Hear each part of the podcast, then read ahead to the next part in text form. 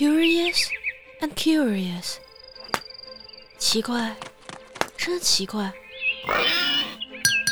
欢迎收听由小十七播讲《爱丽丝梦游奇境》中文版有声广播第二集《泪水池》上。奇怪，真奇怪。爱丽丝喃喃地说着，她惊讶得不得了，以至于此刻她把如何说好英语忘得一干二净了。我现在正像一副世界上最大的望远镜那样伸展开来。再见吧，我的双脚呀！因为他朝下望，望着自己的双脚，双脚似乎都看不见了。他们变得那么遥远。哦，我的可怜的一双小脚啊，亲爱的，我不知道现在谁会来替你们穿上你们的袜子、鞋子。我肯定的说，我是不可能办到的了。我将会变得极其遥远，远的都不能为你们操心了。你们必须好自为之。尽力而为，不过我也必须好好的对待他们。爱丽丝转念一想，否则的话，他们也许就不肯走我要走的道路了。让我想想看吧，我打算在每个圣诞节都送给他们一双新的长筒靴子。于是。他继续在心里筹划如何办理此事，必须由送货人来办。他这样想着。不过，给自己一双脚送礼，这似乎多么的滑稽。收件人的姓名、地址，看来又是多么的别扭呀。那信上会写。爱丽丝的左足先生收。壁炉前地毯，壁炉围栏附近。爱丽丝敬赠。哦天哪！我在讲什么瞎话呀？正在这时，他的头撞到了这间厅堂的屋顶。此刻，他实际上已经长到不止九尺高了。他立刻拿起桌子上的小金钥匙，急急忙忙地跑到花园门前。可怜的爱丽丝呀，她现在所能做的只是侧身卧倒，用一只眼睛从门缝里张望那座花园。想要钻过去，可就是难上加难，毫无希望。于是他又坐下来。放声大哭，你应该为你自己感到羞耻。像你这样一个大女孩子，却这副哭呀哭呀的样子，立刻停止！我告诉你。可是她仍然哭个不停，一加仑一加仑的泪水从眼中流了出来，直到弄得她的周围。变成了一个大水池子，约有四英寸深，漫掉了半个厅堂。一会儿之后，他听到远处传来一阵小小的脚步声，他赶紧擦干眼泪，看看是谁来了。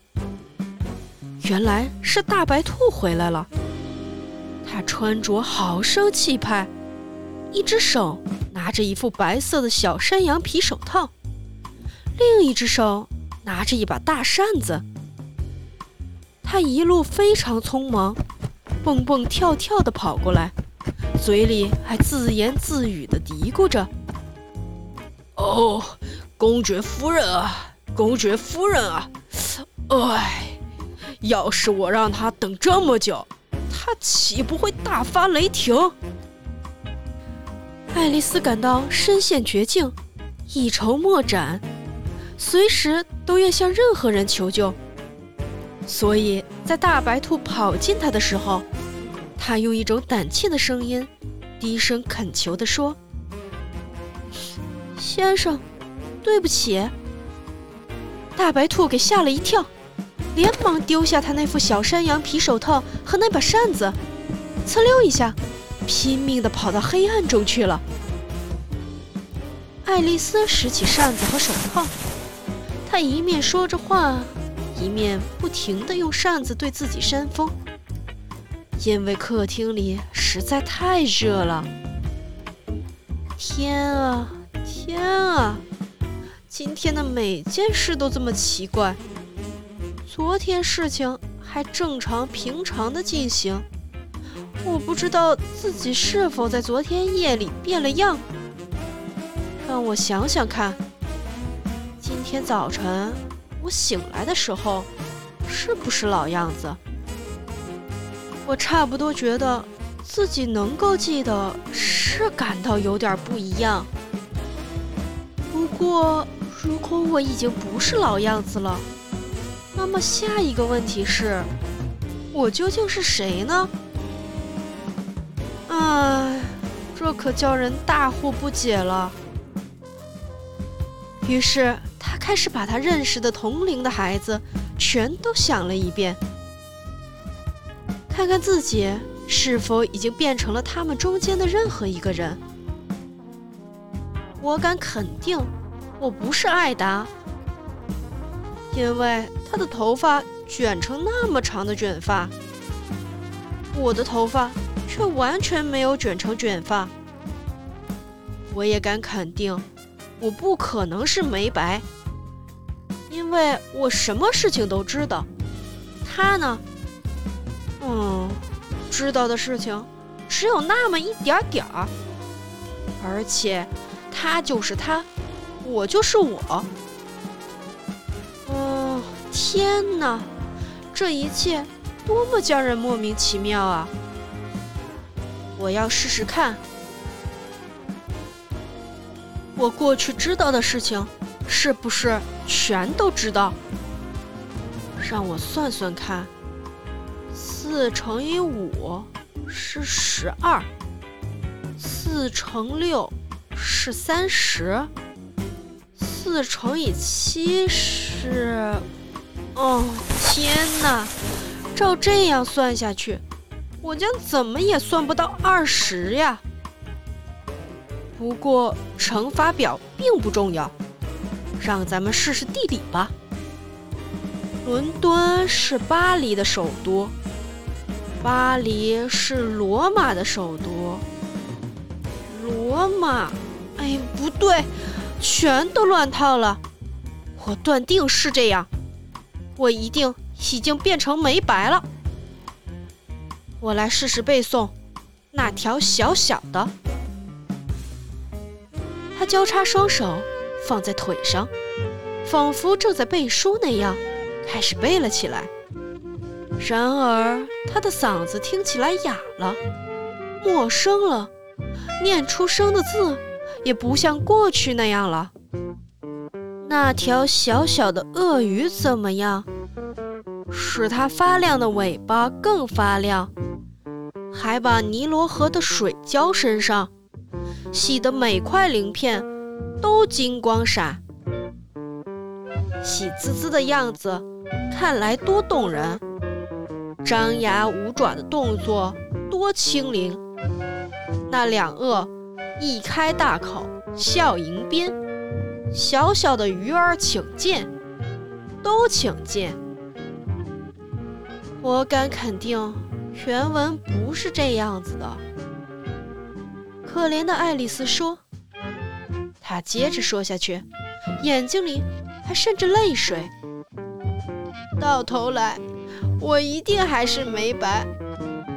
我将不得不住在。